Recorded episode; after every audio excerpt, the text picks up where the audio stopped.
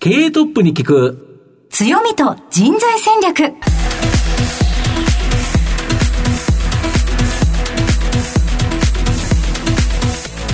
毎度相場の福の神こと藤本信之です。アシスタントの飯村美希です。経営トップに聞く強みと人材戦略。この番組は相場の福の神こと財産ネット企業調査部長の藤本信之さんが注目企業の経営トップや人材戦略を担うキーパーソンをゲストにお迎えしてお送りします。企業を作るのはそこで働く人ということなんですがゲストには毎回事業戦略上独特の強みとその強みを生かすための人材戦略じっくりとお伺いしていきます。この後早速トップのご登場です。この番組は JAC リクルートメントの提供でお送りします。経営トップに聞く。強みと人材戦略経営トップに聞く強みと人材戦略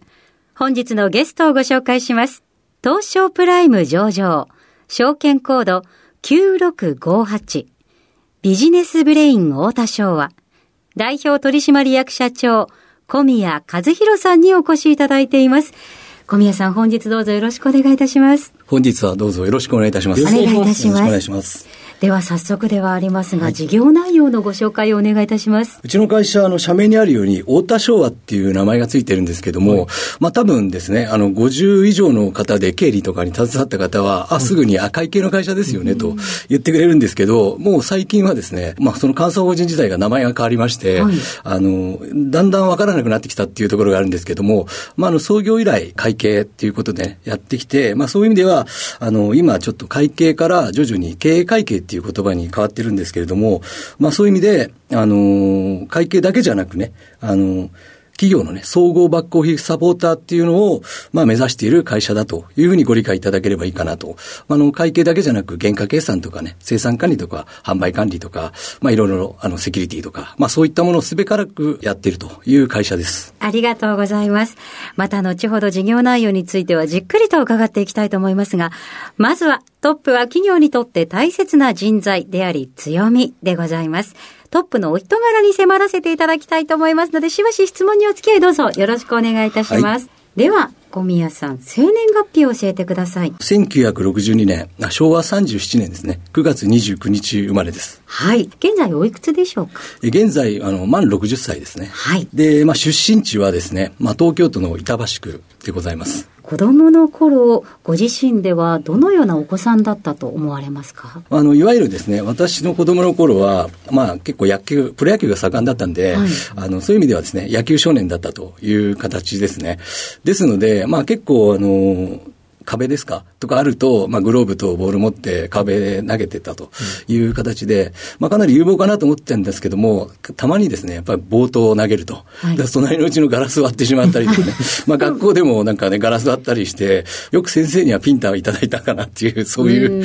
そういう時代ですね。はい。やんちゃだったというのがよく伺えるエピソードですね。はい。ありがとうございます。ずっと板橋周辺だったんでしょうか？そうですね。あの、そういう意味ではもう板橋区で生まれ育ったという形です。小宮さん、大学も立教でいらっしゃいますよね。はいということはもうすべて通える範囲。そうですね。あの、高校もですね、まあそういう意味では、もう、あの、歩いて帰れるっていうところ、物臭な一面っていうのが非常にありまして、はいあまり遠くまで通うのは嫌だなとはいいうのは、まあ、あの、後々ずっと出てくると思うんですけども、まあそういう一面がありましたので、まあ必ず、あの、歩いて通える範囲。で、まああの、この会社、今現在ビジネスビル小田昭和っていう会社なんですけども、ここもですね、電車乗り継がないで一本で通えたっていうのが、入社したきっかけの一つであるかなっていうところがあります。は い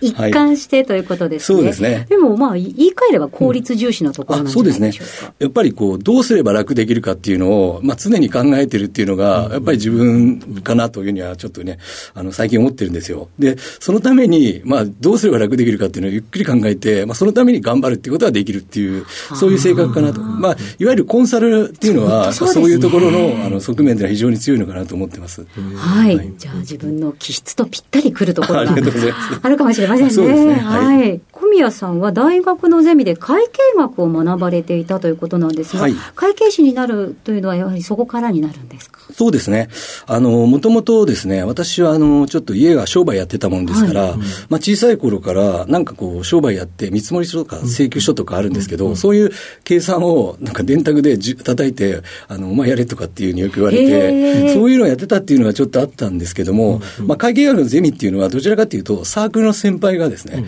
その会計学のゼミで、結構厳しいゼミで、あの、このゼミから会計士が出たりとか、まああの、税理士になったりとか、まああと大学に行ったりとかっていうゼミだったんですけど、まあ、商売やってたんで、まあ、うち継ごうと思ってましたんで、はい、まあ、そういう意味では、やっぱり簿記とかね、習って、損はないだろうなというのが、やっぱりね、素朴な、ちょっと、ゼミを選んだきっかけですね。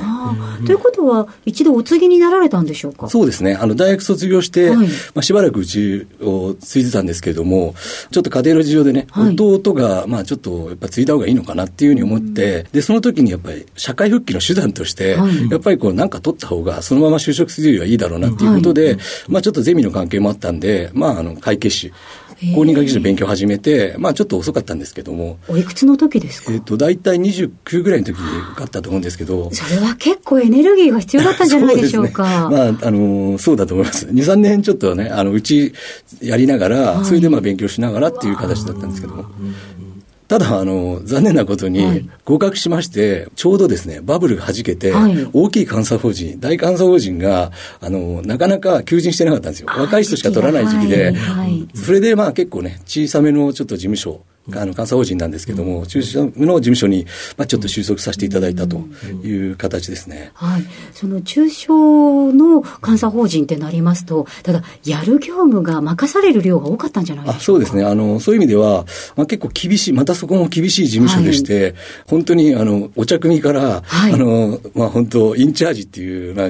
マネージャーみたいな形なんですけど、そういうのもやりますし、はい、代表社員のあの切符の手配とかね、まあ、一応、会計士なんて一番最初覚えたのは、時刻表の読み方っていうのを一番最初覚えたんで、まあこれがまた出張が本当に多くて、はい、まあ、あの今でも旅行好きになったのはそのせいだなと思うんですけど、365日の100日近く出張とかでいろんなところ。そうか、いろんな企業に行かなきゃいけないそうですね。いろんな企業の工場とか、まあ営業所とか、大都市は営業所じゃないですか。うん、で、あの結構、あのいろんなあの、地方都市の地方のところに、田舎にやっぱりこう工場があるんで、まあ、そういうところも行ってて、そういうね、そういう形で、まあやってましたね。何年ほどお勤めだったんでしょうか、えっと、まあ、7、8年っていう形でしょうかね。まあ、8年には達してないと思うんですけども、うん。まあ、そのぐらいで、ちょうど30年半ばぐらいまでのところですね。まあ、ただ、あの、その時もですね、やっぱり先輩、いい先輩がいまして、はい、まあ、本当にいい先輩に出会えたっていうのは、会計士の時もね、一番の財産だったかなと、仕事は教えていただきましたし、まあ、あの、いろいろね、プライベートでもいろいろ遊ばして、遊びも教えていただいたみたいなね、はい、そういう先輩に出会えたのは、ちょっと本当良かったかなというふうに思ってます。そして現在の会社とのご縁はどこからになるのでしょうか？えっとですね、ちょうど、まあ、先ほど言ったように、まあ、30代半ばで、ちょうどですね、関西にも慣れてきて、まあ、どうすれば楽すればっていうことを先ほど言ったと思うんですけど、あの、だいぶ楽になってる。もう、決算3回ぐらい、あの、うん、ちょっと経験すると、はい、まあ、監査っていうのは大体こんな感じかなっていうのが分かってくるんですけども、まあ、そういう中では、あの、もうちょっとだんだん飽きてきたっていうところがあって、まあ、それで、あと、楽できると、あの、さらにもうちょっとね、自分なりに進歩できるんじゃないかと、あのいうふうにちょっとね、レベル上げられるんじゃないかっていうのをちょっとやっぱ考えたっていうところですね。まあ、それでちょうど監査やっている時に、まあ、結構システムっていうのが結構ブラックボックスだったんで、はい、まあ、そろそろね、まあ、独立しようかなという時に、まあ、独立する前に一回、ちょっとやっぱシステム学んだ方がいいっていうことで、はい、まあ、今のちょっと会社、これはちょっと公認会計士の協会が、あの、斡旋してくれたみたいな形なんですけど、で、ちょうどいいかなと思って、まあ、ちょっと入社したっていうのはですね。はい。役職としてはどのように入られるんでしょう？えっとね、私の会社はちょっとやっぱ会計とコンサルの2本立てなんですけど、はい、コンサルの部門で CPS っていう公認会計士だけの集まりのところがあるんですよ、ね、はい、部門があって、まあ、そこに入ったっていう形ですね。ああ、その後、社長になられると思ってらっしゃいました？いや、あの、私、あの、本当こういうこと言っていいのかどうかわかんないんですけど、はい、入社面接の時に、あの、3年ぐらいでちょっと独立させていただこうと思ってます。まあ、そういう社風、そね、それでも取ってくれたっていう社風はね、はいはい、あの、いい会社なんだろうなというふうに思うんですけど、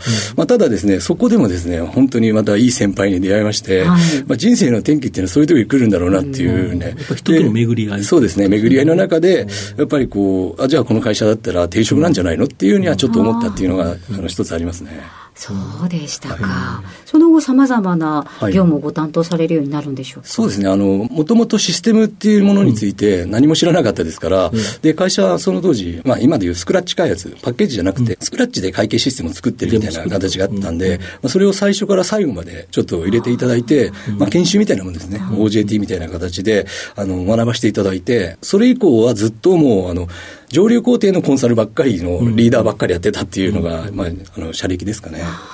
社長になられたのはおいくつの時ですか、うん、社長になった3年前ですので、まあ、57の時だと思います。はい、はいその時、社員の皆さんにはどのようなご挨拶されましたか？あの、あの、そうですね。はい、あの、すごい上がってですね、はい、あの、結構、しどろもどろだったと思うんですけども、はい、まずやっぱりね、あの、文化を変えたいっていうことを、あの、あの、結構硬直化してるかなっていうのと、うん、あと、やっぱり会社のブランディングじゃないですけど、なかなかビジネスメールをしようって皆さん知らないんで、まあ本当、そういうことを自信を持って言えるような会社にしましょうっていうことと、うん、まあもう一つはね、状況が変わってきてますので、うん、まあ、あのこれ、ちょっと社長になってからもずっと言ってるんですけど、まあ、イノベーションが起こせるような、ね、文化を作っていきましょうっていうのが、まあ、私の、まあ、所長就任時の挨拶だったと思います、はい、ありがとうございます。さて、現在までたどり着いてまいりました、小宮さんの人となり、皆さんにはどのように伝わりましたでしょうか。この後は、組織の強みと人材戦略に迫ります。経営トップに聞く強みと人材戦略。今日のゲストは、東証プライム上場、証券コード9658、ビジネスブレイン太田昭和、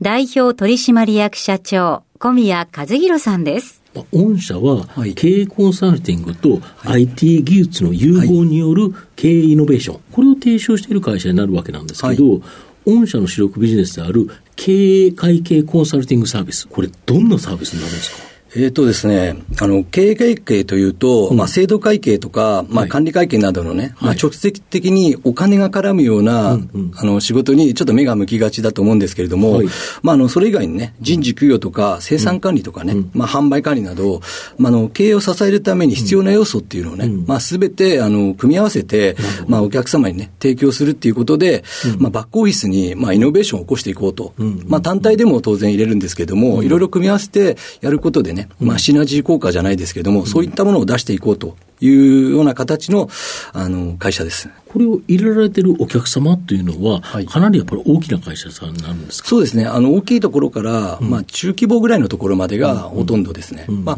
商品ラインナップとしては当然ですけれども、大きいところから小さいところまで、あのいろいろね、商品を変えてあのご提案差し上げているという形なんですけれども、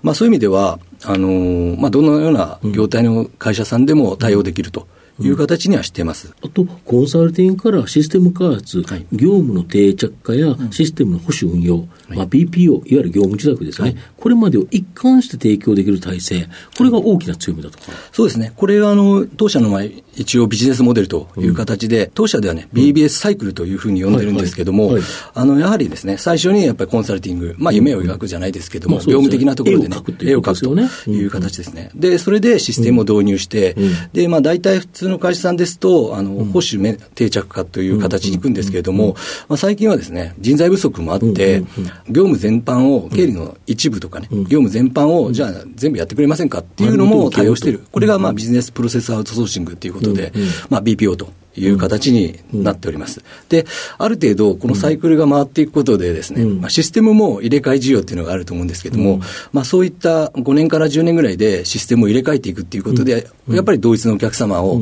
と長い付き合いをね、させていただいているっていうのは、うちの会社の特徴かなというふうに思います。あと、子会社にですね、はい、えー、グローバルセキュリティエキスパート、はい、東証グロース上場、銘柄コード4417、これがあるんですけど、これ何をやってる会社ですか？えっとですね、一昨年の12月に、あの、グロース市場に上場した会社なんですけれども、はい、あの略称で GSX という形なんですけれども、あのいわゆるサイバーセキュリティの会社です。うん、で、サイバーセキュリティだけじゃなくてですね、うん、まあ、あの主力として、まあ、教育事業もやってまして、セキュリティ教育ですね、まあ、それを通してですね、社社会に貢献していくっていうような会社だというふうにご理解ください。なるほど。御社の今後の成長を引っ張るものって改めてなんでしょうか？そうですね。今回セキュリティがまあ独り立ちしたっていう形でなりましたので、次はですね、分野でいうと金融金融。と、はい。あと生産管理、この二つがちょっと、あの大きくねあの、うちの会社を牽引してくれればというふうには思っております。まあ、金融なんかはフィンテックとかね、まあ、そういった新しい技術とかもだいぶ入ってくると思いますので、はい。ありがとうございます。改めて御社にとっての他社との違い。違いですか、本当の会計事務所のとかに比べたら、システムがあの結構強いと。で、システムのベンダーさんってあると思うんですけど、いろいろあるんですけども、そのベンダーさんより会計の知識が非常に強いと。いう、いわゆる会計の知識とシステムの知識、ええ。これが2つが重なり合わせて、えーレベルの高いところで両方提供できると。えーまあ、業務的なところっていうのもありますし、まあ、業務に強いとかね、まあ、そういったところがあの強みなのかなというふうに思ってます。だからこそ会社の実のあれにもうすぐに即効性があるっていうか、聞くという形になるんですかね。はいはいなるほど。今ちなみにお客様ってどれぐらいの数おられるものなんですか？お客様の数で言ったらですね、もうちょっと500以上だというふうに思うんですけども、ただ、あれですよね、あの全体の、あの10社ぐらいで7割ぐらいを占めるっていう形にはなっていると思います。はい、日本を代表するような企業ですよね。そうですね。ね、御社の場合は。はい、そうですね。本当に、まあ、東証でいうと時価総額のはい上から数えて、あえーいくあこんなに入るのっていうぐらいのあ会社さんが何社かあると思います。お客様ですよねはいはいまあ、あの、BPO とかも含めると、まあ、相当あると思います。はい。いわゆるシステムが強いって、あのシステムの会社さんの皆さんとかよくおっしゃるんですけど、システムが強いっていうのは、どういうところをおっしゃるんでしょう？あの、業務が、あの、きれいに回るっていうことだというふうに理解してます。うちの会社ではね。はい。でですんで、まあ、ただシステム入れただけだと使ってないとか、そういう機能もあると思うんですし、あの業務的に。で、あと、もう一つはそのシステムを使って、まあ、合理的だとか、効率的だとかね、コストダウンができたとか、まあ、そういったところをちょっとコンサルしながら入れていくっていうのが、まあ、システムに強いっていう形かと思います。まあ、あの、単純にトラブルとかそういう問題はなくという形ですと思いますけど、あはい。はい。あのその息つかんで並走していくっていうところは、あやはりそういうことができる。そうですね。あと実際に BPO という形での業務受託もできるから、はいはい。まあ、それも、まあ、人手不足の中では企業にとっては嬉しいですよね。そうですね、まあ、そういうことも踏まえて、でなおかつ BPO って会社的にはあまり景気に左右されないっていうところがあるんですね、まあね。そういう一回いちゃったら。形だと思ってますんで、まあ、そういったところを踏まえて、ですね、まあ、あの大体会社の売り上げの30%ぐらいにしたいなというふうには思ってます、今一番目標にしているのは、2030年にですね、グループの売上高で、まあ、1000億円の会社になりましょうっていうのが、まあ、今、そういった形で、まあ、そのためにこういろんな施策を打っているという形いうですか。形ですね。そういう企業を支えているのは人材ということだと思うんですけど、はい。御社今何人ぐらいグループで働いてるんですか？えっとですね、グループ全体で、まあ、2000人弱、まあ、正確には1900人ぐらいなんですけれども、まあ、その中でですね、まあ、コンサルティング分野で働いている人間が、あの人がですね、まあ、1100人ぐらい。あ半分ぐらいがコンサルティング、あのシステムム導入ですね、うん。まあ、そちらが1100人ぐらいで、で BPO、まあ、ビジネスプロセスアウトソーシングですけど、そちらが700人ぐらいという形ですね。で本体の BBS 本体は600名ぐらい。で、グループ会社が1300人ぐらいっていう形で、BPO のセンターは、まあ、女性の方がね、担ってくれてるっていう部分が多いですので、まあ、会社全体の男女比でいうと、まあ、女性が40%ぐらい占めるという形の会社です。システム関連を割と主体としている会社としては、はい。女性比率が高いそうですね。まあ、まあ、BPO のセンターがありますので、まあ、そういう意味では多いですね。今後あの、ここを伸ばしたいっていうような事業ってございますでしょうか？まあ、そういう意味ではですね、まあ、先ほど言いましたけれども、まあ、総合バックオフィスサポーターっていう形で、まあ、会計分野だけじゃないっていうことで言うとですね、やっぱりまだまだね、まあ、成長途上なのかなっていうところで、まあ、生産管理系とかね、まあ、販売管理系、まあ、この辺が伸びしろがあるのかなというふうに思ってます。で、まあ、もう一つちょっと、あの、見方変えて切り口を変えると、まあ、業種ですよね。はい。まあ、業種的には、うちの会社の強いのは、あの、製造業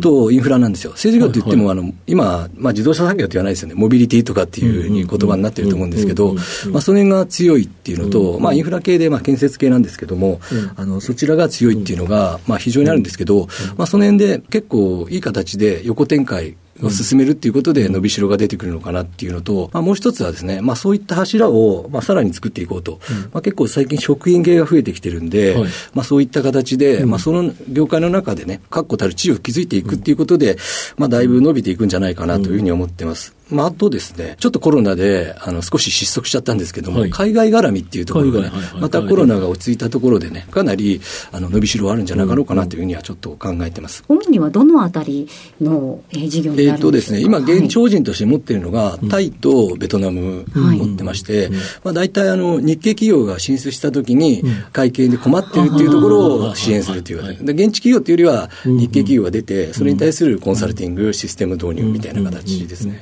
はい。はい、あの生産管理っていうのは、はい主にどのようなことをされるんでしょうか？えーとまあ、うちはあの会計の会社なんで、はい。入り方として原価計算というところから入ってくるっていう形ですね、であとはそれで上流に戻っていってっていうかね、あって生産のところで、まあ、ボムとか設計ボムだとか、まあ、ちょっと分かりづらいですけど製造のボムだとか、まあ、そういった形のものを作っていくだとか、まあ、工程表を作っていくだとか、そういうまあ生産の工程管理みたいなところから入ってくるみたいな、あ数字を取るところがうちの仕事だというふうに思ってますんで。はい。でそんな御社を支えるのはやはり人材ということだと思うんですけど、人材の場合ですね、い、わゆる新卒採用、はい。もしくは経験者採用、この2つがあるかと思うんですけど、例え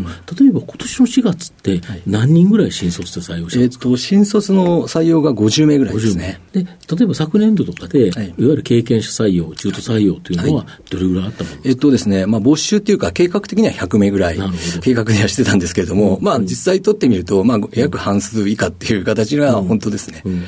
例えば、その新卒の場合なんですけど、まあ、どんな人材を御社求めるっていう形ですか、はいはい。あの、先ほど言いましたように、あの、こう、本当に先が読めない時代になってきてますので、うんうん。先が読めないっていうことは、まあ、会社が、あの、そういう環境に柔軟に対応していかなきゃいけないっていうことですので、やっぱり柔軟性の、やっぱりある方をちょっと求めているような形ですね。要は自分の仕事はこれだと決めたら、それしかやらないっていうことよりは、やはり時代の流れに合わせはて、仕事の内容も少しずつ変わっていけば、そうですね。こに柔軟に合わせる能力のある方、合わせられる方とはい。い。うことですかそうですね。まあ、特にやっぱり、あの、最近やっぱコロナになって、新しい働き方じゃないと思うんですけどね、新しい技術が加速して、ちょっと導入されるようになってきたからっていう。そうでで、新しい技術になった時に、そういうものにちょっと柔軟に対応していかないと、会社っていうのはなかなかね、成長できないのかなというふうには考えてます。ちなみに、こんな人に来てほしいとか、はい。望む人物像のものですか？そうですね。あの、最近はですね、中途採用では、やっぱりあの、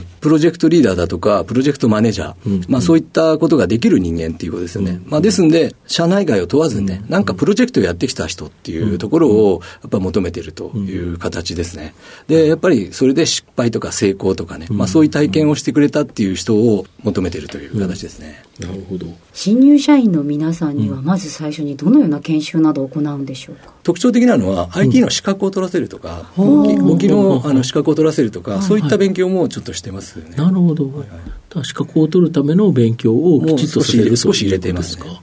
やっぱりあのお客様に行ったときに、まあ、あの本当にできるのかどうかっていうのはお客様わからないじゃないですか、でもその時に何らか資格があると、あ資格ありますよって言えばいうことで、ご納得いただくみたいなところもあるっていうところ。で、まあ、自分が会計士だからそうなのかっていうのはちょっとありますけども、まあ、そういった形で納得感っていうか、まあ、お客様に理解していただくっていうところはね、一つあるのかなと思います。若い方にそのモチベーションをこう保たせるのもなかなか大変そうな気もしますが、そのあたり社風はいかがでしょう？か。結構社風的には、まあ、あの本当は文化変えたかったっていう先ほど話したんですけども、はいやっぱ社訓っていうのがちょっとありまして、創業者、社訓、で、はいはい。どちらかというと社員の行動指針みたいな形なんですよ。で、やっぱり創造と責任と連帯、責任って言っても責任取れじゃなくてね、うん責任の持てる完全な仕事をしようっていう言葉なんですけど、でそういう意味では、連帯とかっていうのは、結構ちょっとうちの会社できているのかなと。だからよく言えば、まあ、あの仲いいなと。で、悪く言うと、なあなあだなっていうようなところがあるんで、で、ないのがやっぱ創造性っていうかね、イノベーションが足らないのかなっていうところが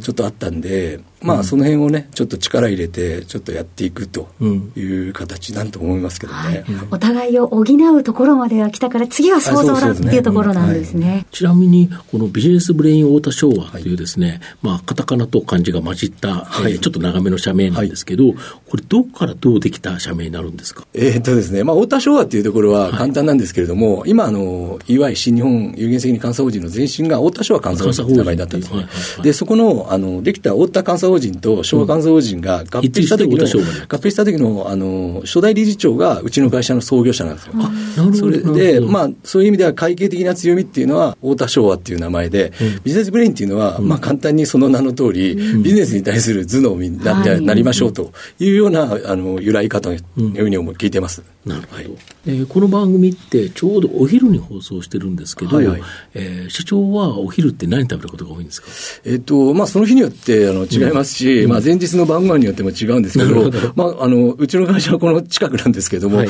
あの、ふらふら、あの、いろいろなものを食べた。今日はラーメンだったらここだとかっていうには決めてるんですけど、ただ一つだけ週1回だけは知らない店に入ろうっていうふうに決めてます。なぜ決めてらっしゃるんですか？あの、やっぱりこう、イノベーションっていうのをちょっと大事にしてるんですけど、新しいなんか知識っていうのを入れていかないと、新しい考え方って出てこないのかなっていうことで、まあ、ちょっとなんかね、なかなかあの怖いんですけど、初めての店っていうのを入って、メニュー見ながら頼むとかっていうのは週1回やってるっていう形です。ええー、ご飯でさえそういうようなお考えをお持ちということは、うん、あの、結構いろいろな情報をお取りになられる方なのかなっていう印象があるんですけれども、はい、お気をつけてらっしゃることありますか？いや、あの、別にそこはないですけど、まあ、あの、本とかは結構乱読するようなタイプでございます。で、あとはまあ、普通には日経とかの、まあ、電子版とかね、まあ、今日日経さんですけど、はい、電子版とかで、まあ、暇なかったら、あの、見てるとか、そういうところありますけどね。そうですか。うん、では、藤本さん、最後の質問をお願いします。所長、あの、リスナーの方にですね、何か一冊、書籍、本をですね、お勧めいただきたいんですけど、はい、なんか最近お勧めの本ありますか？最近の方ですか？別に最近の最近。大切にされてる。私、大村益次郎っていう、靖国神社に祀られてる人がいるんですけど、はい、まあ、彼、が結構好きって、なんで好きになったかというと、はい、あの、まあ、こう何回も読んでるんですけど、家臣っていう司馬遼太郎の小説があって、はい、まあ、NHK の大河ドラマにも一回なったことあるんですけど、まあ、あの、彼が好きなんで、まあ、それが愛読書って言えばね、何回か読んだという形かなというふうに思いますけどね。はい、どういうところに惹かれたんですか？えっと、やっぱりこう、明治維新っていう中で、思想家とか革命家がいるんですけど、まあ、思想家っていうと吉田松陰、あの、長州藩でいうとですね、革命家っていうと高杉晋作。でもやっぱり最後、まあ、実務家がいないと、あの、時代が変わらないんで、で、で、その実務家は彼だったんだろうなと。で、まあ結構それで暗殺されちゃうんですけども、はい、やっぱその仕事が終わるとすぐいなくなるみたいなところがね、まあちょっとか、悲哀も含めて、まあ結構自分に持ってないものを持ってる人が好きだっていうのはちょっと非常にありますよね。あ、ビジネスマンとして、ね、え。の、リスペクトができる。えー、できるという感じですね。実務的にこう最後ちゃんとこう、きっちりするっていうところがリスペクトできるっていうところですかね。はい、ありがとうございます。改めまして本日のゲストはビジネスブレイン太田賞は代表取締役社長小宮和弘さんでした。小宮さんありがとうございました。ありがとうございました。ありがとうございました。経営トップに聞く強みと人材戦略東証プライム上場 JAC リクルートメントは世界11カ国に展開するグローバルな人材紹介会社です。スペシャリストや管理職の人材紹介を通じて、長年にわたり多くの企業の成長に貢献した実績を持ちます。当社では、役員、CFO、CIO、本部長、社外取締役などの経営幹部層の人材紹介に特化した専門部署、JAC エグゼクティブを構え、企業の経営課題解決を支援しています。経験豊富なコンサルタントが経営課題をヒアリングし、課題解決に導く人材をご紹介いたします。企業の経営改革を担う人材など、経営幹部の採用なら、東証プライム上場、証券コード2124、JAC リクルートメントにお任せください。お送りしてきました。経営トップに聞く強みと人材戦略。そろそろお別れのお時間です。今日のゲストはビジネスブレイン太田昭和代表取締役社長小宮和弘さんでした。えぜひポッドキャストやタイムフリーをご活用して、えー、改めて最初からお聞きいただければと思います。合わせてラジオ日経のウェブサイトのチェックもお願いいたします。それではここまでのお相手は相場の福の神財産ネット企業調査部長の藤本信之と飯村美希でお送りしました。次回のこの時間までほなまたお昼やで。経営トップに聞く強みと人材戦略。この番組は JAC リクルートメントの提供でお送りしました。